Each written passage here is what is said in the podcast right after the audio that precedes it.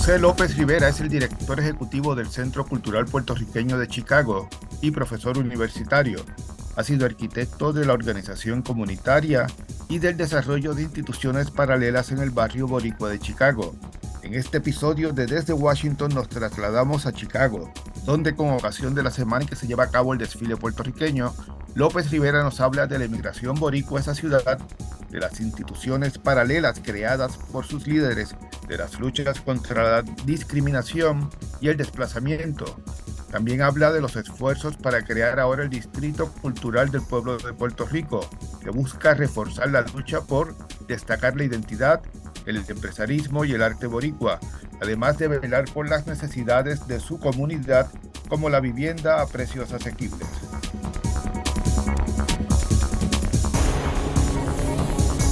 Bienvenido, doctor López. Eh, gracias por estar en el podcast desde Washington, esta vez desde Chicago. Gracias, gracias. Eh, hoy, hoy queremos hablar de, la comunidad puertorriqueña en Chicago eh, y sobre todo cómo se ha dado ese proceso de, de migración. ¿Cuándo se conoce que llega realmente ese primer grupo importante de, de boricuas a, a Chicago? Mira, la inmigración eh, puertorriqueña Chicago eh, verdaderamente toma un giro acelerado después del 1945. Es precisamente después de la Segunda Guerra Mundial del, del 46 al 66. Esa es la época de la, eh, obviamente, de la guagua aérea, ¿verdad? Esa es la época donde Puerto Rico más o menos se estima entre un millón y medio a dos, mil, a dos millones eh, se trasladaron de Puerto Rico a los Estados Unidos. Ya la inmigración puertorriqueña se había iniciado eh, hace muchos años antes, precisamente a Nueva York, donde se establece el barrio ya para eh, después de la, de la Primera Guerra Mundial y obviamente una emigración a Hawái para principios del siglo XX, pero para Chicago y otras ciudades en el mediano oeste eh, comienzan una forma bien interesante. Muchas personas que llegan a Chicago vienen contratados por agencias de, de trabajo, ¿verdad? Eh, sean estas para hoteles o sean en el caso de un grupo de mujeres que se trajeron aquí para la industria de, de, de Jopa, ¿verdad? Ahora, los primeros que llegan también son personas que se escapan. Esto es bien importante, que se van escapando de los campos agrícolas del noroeste. Y si tú sigues, es una situación bien interesante que yo creo que muy poca gente le ha dado eh, importancia es que esta gente llegan, por ejemplo, a trabajar en New Jersey, en Connecticut, en Massachusetts, en Nueva York, principalmente en el, norte de Nueva York, la área de Buffalo. Y llegan ahí y son maltratados, pero los tienen en una situación casi de esclavitud, donde obviamente los mantienen en una barraca, una situación terrible, infrahumana mucha de esa gente comienzan a escaparse de esos campos y van siguiendo a la industria del acero. Por eso es que tú te encuentras puertorriqueños y saliendo de, vamos a poner, de Filadelfia, de New Jersey, y se establecen en Filadelfia, en Bethlehem, en Allentown, en, um, hasta que llegan, interesantemente, a Ohio. Y tú tienes ahí eh, un grupo que se establece bastante eh, grande en Lorraine, Ohio, que todavía una tercera parte de la población de Lorraine es puertorriqueña, este, y en Cleveland, de Cleveland a Chicago y de Chicago a, bueno, Chicago, quiero decir, Cleveland van a East Chicago en Indiana y Gary, Chicago y luego a Milwaukee. Toda esa parte de las grandes, eh, de los grandes lagos, la siguen y ahí se establecen primero en la industria del acero. Enseguida, ajá.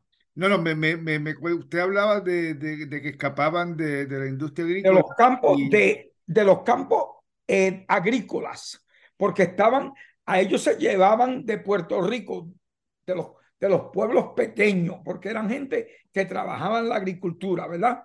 Por ejemplo, se van a, la industria de espárragos en, en New Jersey, el tomate en, uh, en Nueva York, en al tabaco en Connecticut.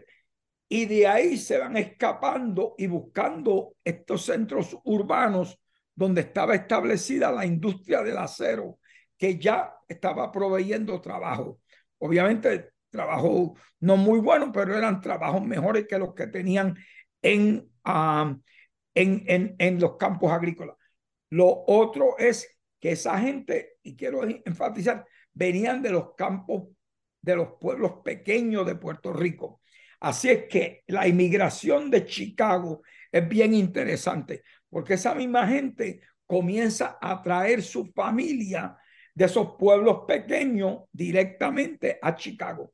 Chicago tiene una inmigración para mí bastante única porque es una emigración de los pueblos pequeños de Puerto Rico hacia la gran urbe norteamericana. En Nueva York fue de otra forma. En Nueva York fue los, puertorriqueños iban de los campos de Puerto Rico, se establecían en los arrabales de San Juan o Ponce y de ahí se trasladaban a Nueva York. Quiere decir que tenían una experiencia urbana. En el caso de los boricuas de Chicago, es una experiencia prácticamente de, de, de la ruralia Puerto, de Puerto Rico a la gran urbe industrial norteamericana. Es más que yo le digo a todo el mundo que yo he vivido tres siglos en mi vida. Viví el siglo del siglo XIX de un Puerto Rico, de un barrio eh, en San Sebastián, el barrio Ay Bonito, y de ahí inmediatamente nos trasladamos en una vida donde no conocíamos el agua potable, no conocíamos la electricidad, no conocíamos un avión. En un día cambiamos toda esa experiencia y nos ubicamos en, al, al medio del siglo XX eh, en una ciudad industrial con unas amenidades muy distintas y en un día uno transforma dos siglos y ya estoy en el siglo XXI, así que he vivido eh, tres siglos en uno. Pero yo creo que la gran experiencia de muchos de los puertorriqueños, eh, particularmente de mi generación y la generación eh, que me, de mis padres, fue esa. Pero ah, aquí se puede decir que ya para los 60, eh, el censo indica que había un promedio de 30 mil puertorriqueños en la ciudad de Chicago llegan a finales de los, más o menos a mediados finales de los 40, pero el sentido de comunidad se crea en los 60. Se, se comienza a crear en los 60 y hay y se establecen pequeñas comunidades. En Chicago llegamos a tener un promedio a los 60 y los 70 como como siete, ocho distintas comunidades puertorriqueñas a través de la ciudad, porque se iban ubicando en distintas área donde existía alguna industria en particular. El barrio eh, eh Division, el Paseo Boricua, es el, es el símbolo de, de, esa migración. Sí, bueno, pero, aquí... Pero, pero, pero, digo, antes, antes eran otras zonas. Sí, mira, en, eh, por ejemplo, los 40 eran en el, sur, el sureste de Chicago, donde está la industria del acero. Luego se van otros a trabajar eh, en la industria de la carne, eh, este, aquí, the back of the yard se le llama aquí. Otros se ubican en la área industrial del suroeste de Chicago. Otros se ubican en la área cerca al centro de la ciudad porque trabajaban en los hoteles. Um, y otros se ubicaban en otras industrias al norte, pero ya en Humboldt Park para fines de los 60, bueno, para los fines de los 50 ya estaba establecida una pequeña comunidad puertorriqueña. Y yo creo que es la más antigua, de las más antiguas, pero también la que ha tenido mayor eh, presencia y persistencia desde los 50 para acá. No es Logan la primera, no se puede decir que, en Logan se, había Logan, Logan tiene puertorriqueños, pero te voy a decir, en Logan se establecen puertorriqueños en una área al oeste de Logan que había unas industrias. Este, ahí se establece, pero es casi al mismo tiempo que se establece en Humboldt Park. Sí. Pero yo creo que Humboldt Park ha tenido la presencia, y te digo esto porque mi, yo tenía dos tíos que abrieron negocio aquí en esta comunidad y antes tener un negocio en una comunidad puertorriqueña era gran cosa. Oiga, ¿y, cómo ha cambiado? Antes de que hablemos un poco del activismo de, de la comunidad, ¿Cómo, ha cambiado esa población que fue allí a trabajar en la industria del acero, en, en, la industria de la carne? Eh, eh, me hablan otros expertos también, como usted hablaba de, de servicios eh, de, de, hoteles, de, pero, pero también el trabajo doméstico. Puerto Rico exportó escuelas de, de, trabajo doméstico para mujeres que, que, que trató de exportar a, o que exportó a estados de Estados Unidos. Especialmente la de, la, de las costureras. ¿Y cómo, ha cambiado? Si uno ve esa población, cómo era en los sin finales de los 50 o 60, cuando ya se, se, empieza a crear el sentido de comunidad, eh, 60, 70 años después, ¿cómo es esa comunidad puertorriqueña hoy de Chicago? Bueno, mira, yo te digo, las primeras formas de organizarse la comunidad fue primero a través de las pequeñas bodegas. Poco a poco cada pueblito tenía su propia bodega era el centro donde esa gente de ese pueblo iba los sábados hacer la compra, pero a intercambiar eh, noticias de lo que había ocurrido en el barrio o en el pueblo. Pero también era una forma de ayuda mutua, donde si alguien eh, se había muerto en Puerto Rico, se hacía una colecta para enviarle a la familia. había una idea. La gente se cree que los boricuas comienzan a mandar ayuda a, Puerto Rico eh, después de María. Mira, yo me recuerdo nosotros mandan, mandando eh, muchas cosas ya a nuestra familia en, en San Sebastián. Así que, pero luego se comienza a organizar dentro de la Iglesia Católica la primera organización puertorriqueña que son los Caballeros de San Juan. Y se establece también las hijas de María que era eh, el grupo de mujeres. Y en las iglesias se iba, en cada iglesia tenía su propia identidad y en muchos casos eran de esos pueblos que, y familias que emigraban a esa área. Así que aquí había gente de la iglesia de visitación, de, de la iglesia de San Marcos, de BBM, olvídate. Pero en cada una de esas iglesias ocurre algo bien importante que yo creo que fue bien significativo, que se establecen los concilios de los caballeros de San Juan y ahí los domingos se recolectaban dinero, la gente depositaban dinero y crearon un, un sistema de banco. Y aquí se establece eh, la unión de crédito de banco, los, los eh, caballeros de San Juan que fue la primera organización eh, financiera puertorriqueña en Chicago y era una organización de ayuda mutua y estaba ubicada en cada una de las iglesias. Es más, que para el 1966, el primer desfile en la ciudad de Chicago fue eh, organizado y convocado y organizado por los caballeros de San Juan. Así que se van aglutinando dentro de la iglesia. Pero te quiero decir algo que es bien importante. Dentro de la iglesia, los puertorriqueños también experimentaban la segregación y la marginación. A nosotros, por ejemplo, mi madre es una señora bien católica, íbamos a la iglesia, los servicios para los puertorriqueños nunca se llevaba a cabo en el santuario, sino en el sótano de la iglesia. Yo creo que el arzobispo de San Juan ha escrito algo bien interesante que habla en la Iglesia Católica del, del, del sótano al santuario, porque a nosotros se nos negaba el uso del santuario, porque esa iglesia pertenecía al grupo étnico blanco que había establecido esa iglesia. Y no nos daban la bienvenida a nosotros. Pero inclusive dentro de esas limitaciones, los boricuas logran organizarse dentro de los caballeros Juan.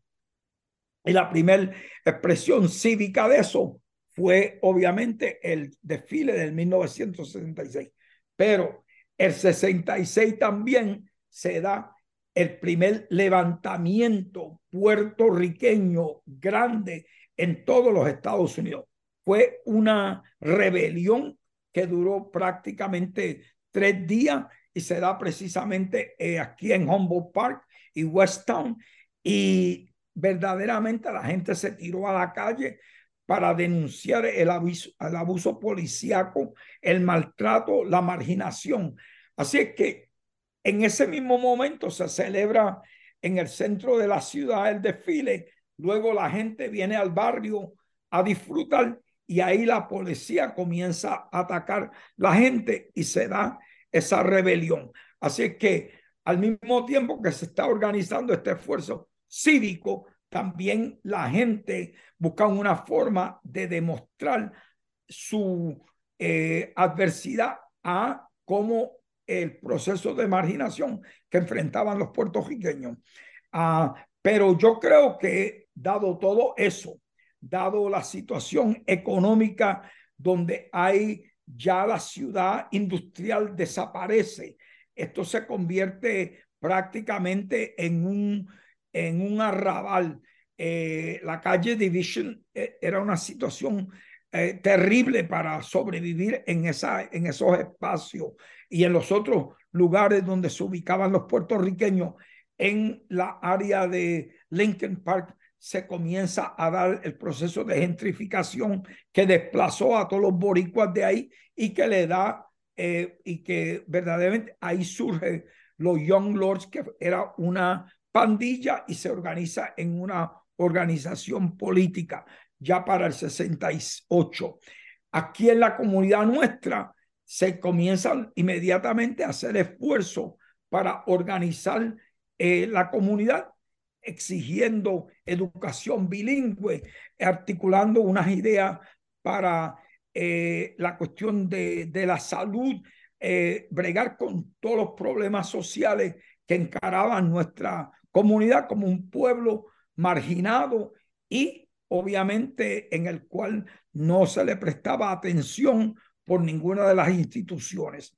Así que desde ese entonces yo creo que hemos madurado eh, a través de muchas de esas luchas en una, en una comunidad que yo creo que tiene eh, mucho que enseñar a otras comunidades puertorriqueñas, al punto de que ya en estos momentos eh, en el estado de Illinois hemos eh, logrado una ley que establece lo que se llama un Cultural Enterprise District, que es el primero en todos los Estados Unidos donde vamos a desarrollar todo un esfuerzo para traer recursos directamente del gobierno y de los sectores privados a, a crear algo que yo creo que va a ser una iniciativa importantísima donde la cultura eh, se valoriza como un proceso también empresario.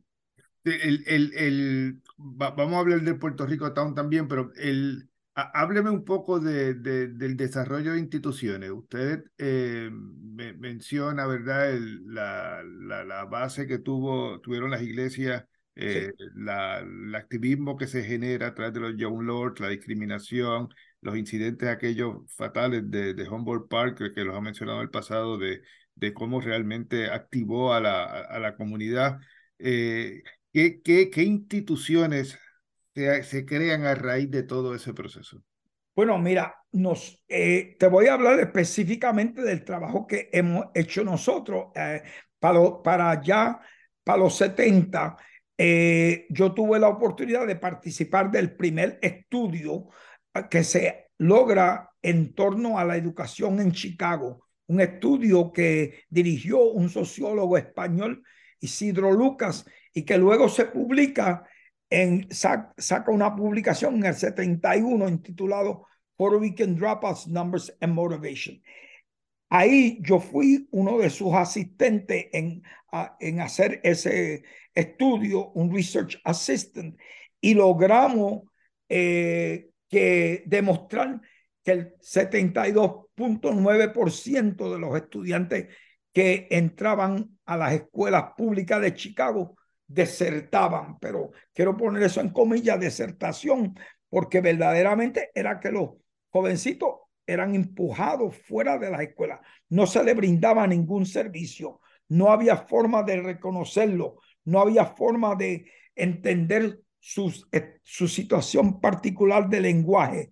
Así que eh, de ahí nosotros iniciamos un proceso donde establecimos nuestra primera escuela puertorriqueña, la escuela que hoy en día lleva el nombre de Pedro Albizu Campos y que es la institución secundaria eh, latina más eh, antigua en todos los Estados Unidos. Cumplimos ah, el año pasado 50 años. Este año celebramos los 50 del Centro Cultural y el Centro Cultural eh, hemos creado un modelo de crear distintas instituciones que llamamos instituciones paralelas. Quiere decir que obviamente el sistema tiene sus instituciones. Nosotros vamos creando unas instituciones para llenar las necesidades inmediatas, sin ah, obviamente plantearnos que la sociedad no tiene responsabilidad. Nos planteamos que sí tiene responsabilidad, pero para dirigirnos a las situaciones de inmediato, eh, fuimos creando distintas eh, instituciones y hoy en día tenemos un promedio de 22 iniciativas eh, que cumplen con muchas de las necesidades de, de esta comunidad, desde educación a salud, a vivienda, a empleo, todas esas cuestiones.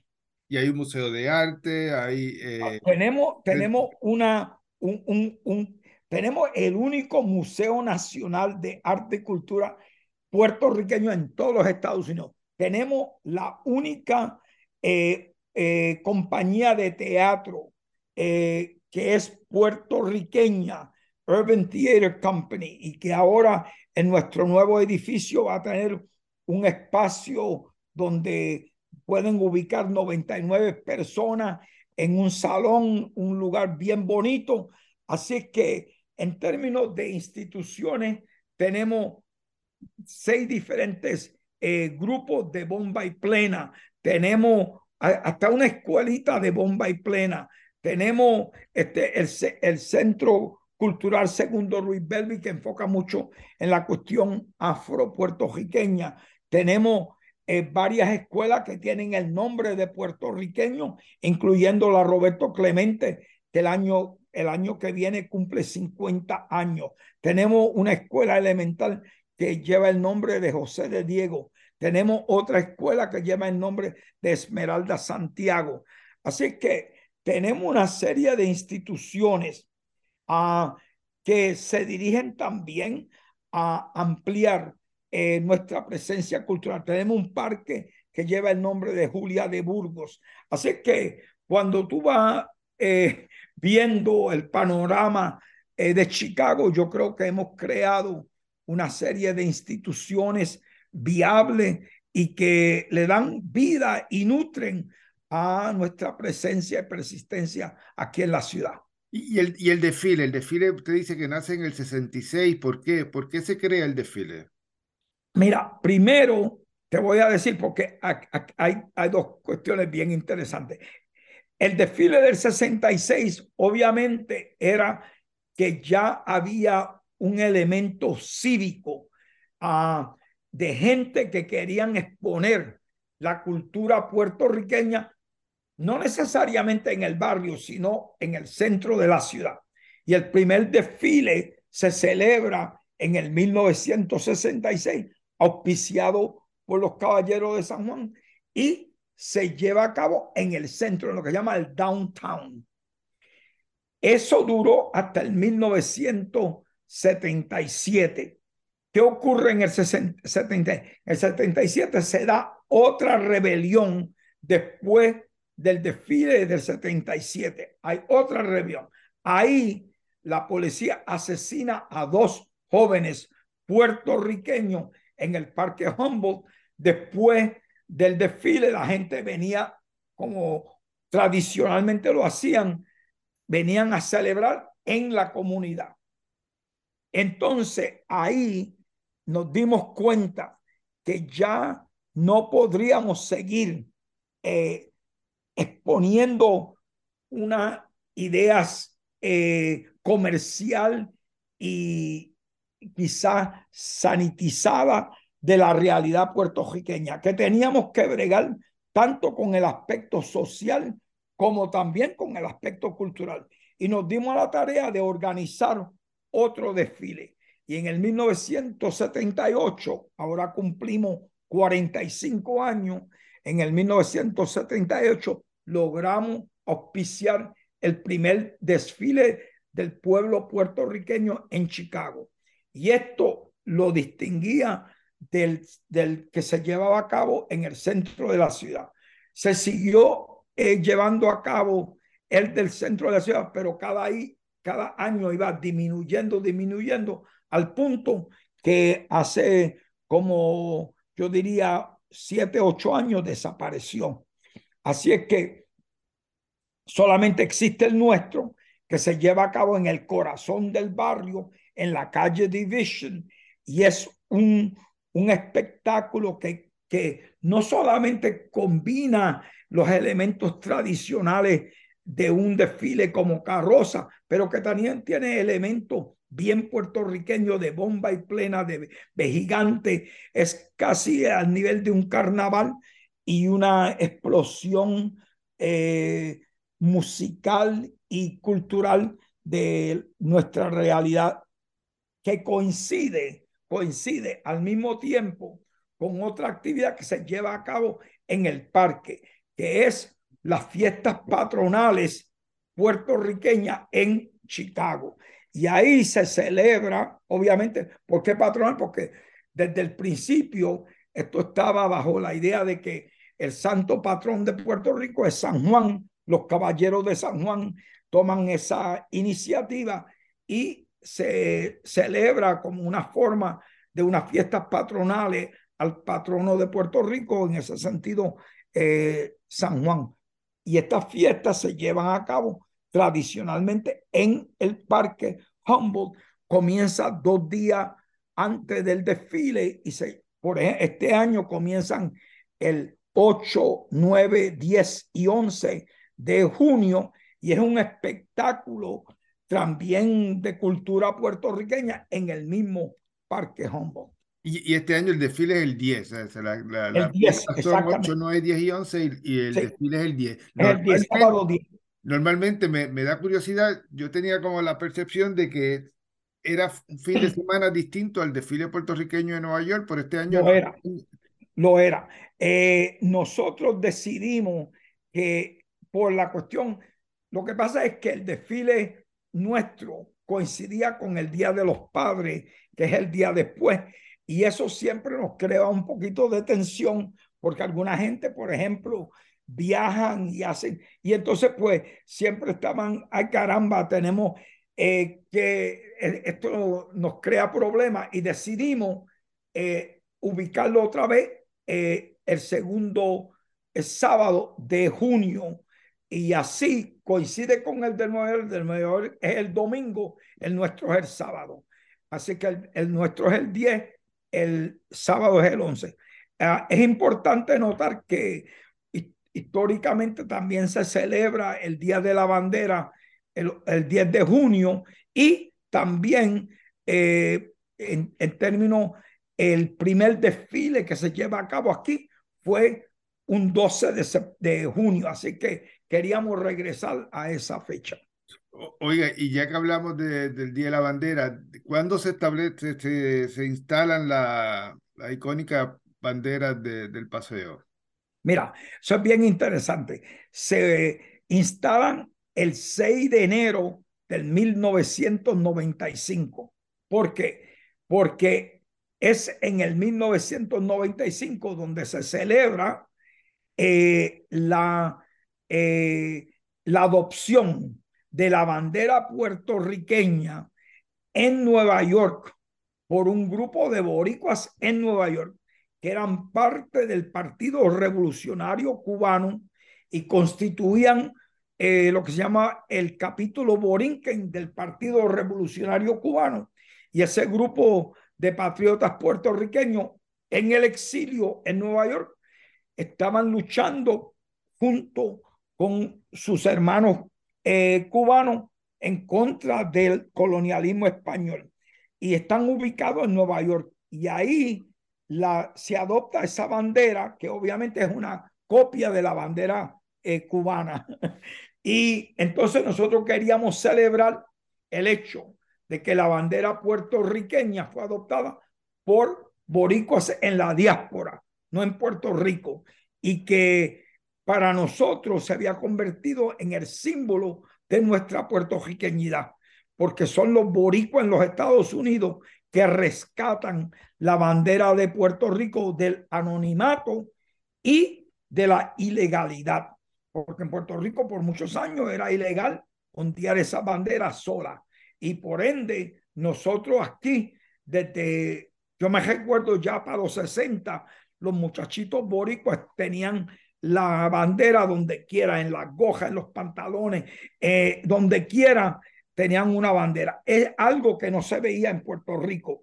Eh, aquí cada actividad que se llevaba a cabo ondeaba la bandera puertorriqueña. Por ende, yo creo que esa bandera tiene mucho sentido para nosotros como un símbolo, más allá de ser un símbolo eh, nacional, es un símbolo afectivo donde encontramos nuestra puertorriqueñidad y ubicamos nuestra humanidad en, un, en una situación donde a nosotros se nos tenía marginado y se nos negaba nuestra identidad.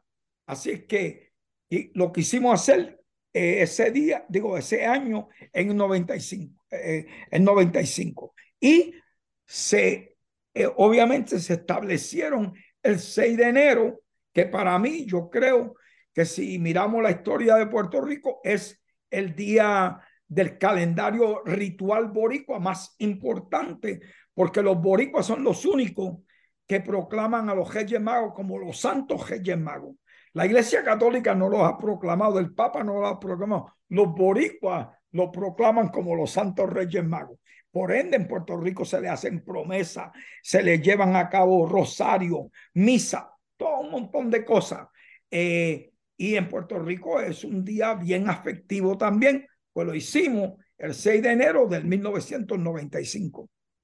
Oiga, el, el, el, el consenso cuando uno habla con los expertos de, de, la diáspora es que la comunidad más activa, mejor organizada de Estados Unidos es Chicago. ¿Por, por, por qué? ¿Qué, qué, qué lo diferencia? Obviamente en Nueva York hemos tenido quizás más funcionarios electos, obviamente hay muchísima más población, pero, pero en términos de organización y activismo, la gente siempre piensa en Chicago. Mira, yo creo que obviamente yo creo que los puertorriqueños, donde quiera que se organizaron, siempre han, han, han tratado de reclamar su puertorriqueña. Es interesante que para el 1909 ya se había establecido una pequeña sociedad puertorriqueña en un lugar como en San Francisco. Y los puertorriqueños de Hawái todavía insisten en que son eh, boricuas. Así que yo creo que es algo bien interesante de un pueblo marginado afirmar y afincándose en su identidad. Pero lo que te quiero decir, para mí, lo que podría hacer esto distinto es precisamente que los puertorriqueños que llegan a Chicago llegan en número grande de los pueblos pequeños de Puerto Rico. Y por ende, yo creo que esa experiencia urbana de que pasan muchos puertorriqueños que emigran a Nueva York, esa experiencia nuestra familia no lo tuvo. Quiere decir que había una cuestión un poquito más, yo creo, más profundo y allegado a la identidad nuestra. Y por ende, yo creo que eso informa que aquí eh, la idea de mantener esa puertorriqueña fue tan importante que yo creo que la experiencia urbana, por ejemplo, mira, ahora mismo, si miramos la inmigración de los puertorriqueños a la Florida, en la Florida se celebra un desfile puertorriqueño. Sin duda alguna, yo creo que hay una presencia y se siente una presencia puertorriqueña, pero es una presencia un poquito para mí eh, más simbólica que es afectiva y afincada en una realidad, porque esa inmigración es urbana, es una, es una inmigración que ha pasado ya por un montón de situaciones que yo creo que hasta cierto punto eh, esa idea de que tú tienes que mantenerte con una identidad clara, algunas veces como que no, no tiene eh, ese mismo eh, forma de expresarse. oiga, el, el, en términos de, de, esa comunidad eh, rural que sale de, de, Puerto Rico y se establece en Chicago, no todos son de San Sebastián, aunque uno llega allí. No, es más que, te voy a decir, la población más grande aquí es de San Lorenzo. Ah, mire para eh, San, San, Lorenzo tuvo una inmigración tremenda en a fines de los 50 a Chicago. Es más que aquí todo el mundo prácticamente era eh, de, eh, se llamaban samaritanos porque eran de San Lorenzo. Así que aquí viene mucha gente de, de estos pueblos pequeños, pero hay aquí una población de Jayuya, de Utuado, de Lares, de, tú te coges todos los pueblos de Puerto Rico del centro y tú vas a encontrar poblaciones grandes de gente que vienen de descendientes de esos inmigrantes. Y habían clubes como se crearon en otras ciudades, que uno... Aquí había...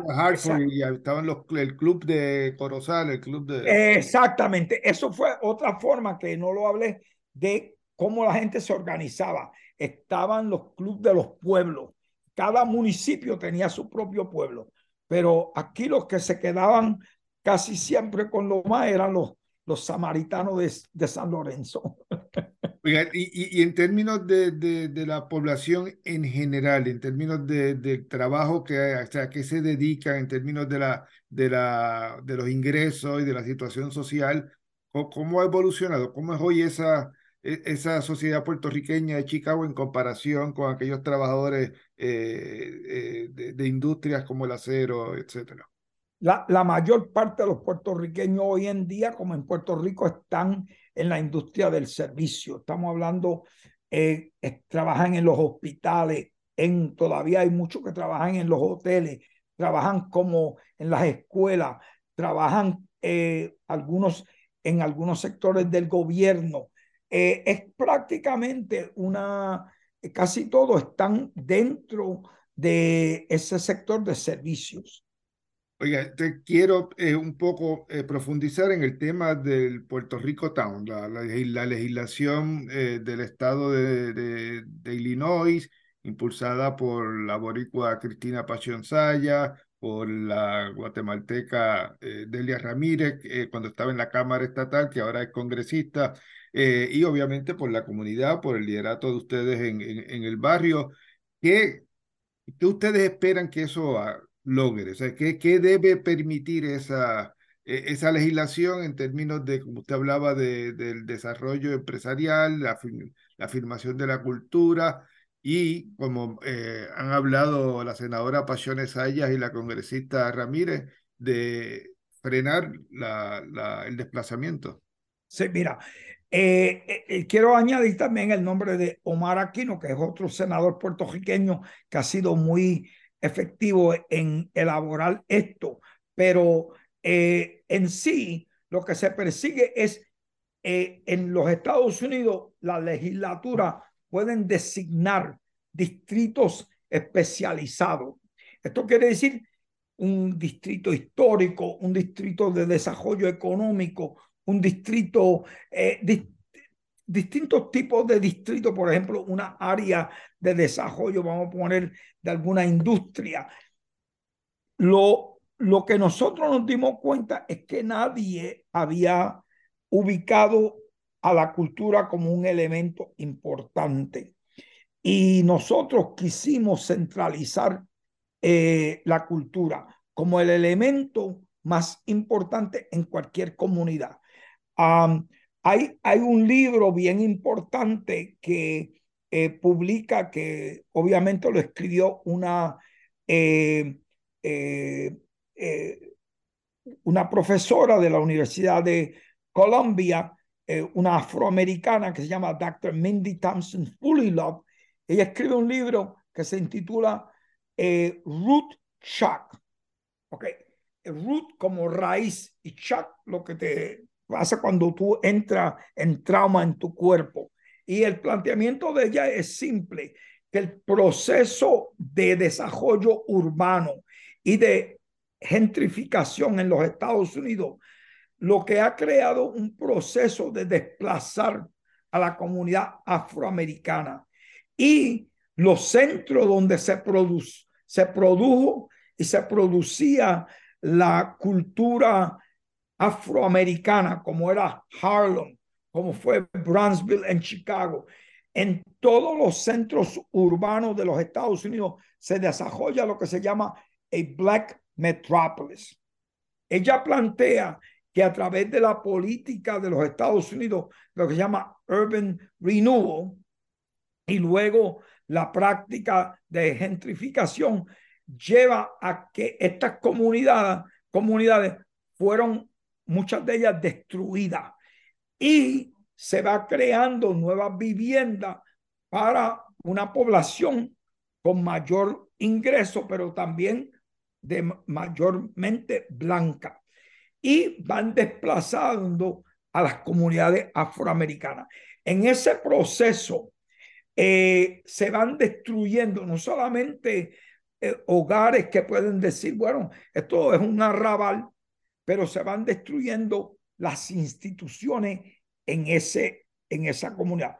Por ejemplo, la gran producción eh, cultural que ha permitido el desarrollo de la música afroamericana fue la iglesia negra. Bueno, si tú destruyes a esa iglesia negra o destruye a los saloons y los lugares donde se producía esta música, no hay lugar donde se puede ubicar esa gente a encontrarse, a desarrollar de blues y jazz y todas las expresiones de la música afroamericana, de la poesía afroamericana, de la literatura. Entonces ella plantea que la comunidad afroamericana ha entrado en un estado de root en el proceso biológico, el, el ser humano entra en shock para cuando encara trauma para proteger los órganos vitales. Ella dice que la comunidad afroamericana está en un estado de root shock porque ha perdido la posibilidad, está en un estado donde no puede seguir produciendo porque se le van destruyendo esos espacios. Dado eso, nosotros comenzamos a ver, bueno, nosotros necesitamos tener nuestro propio espacio.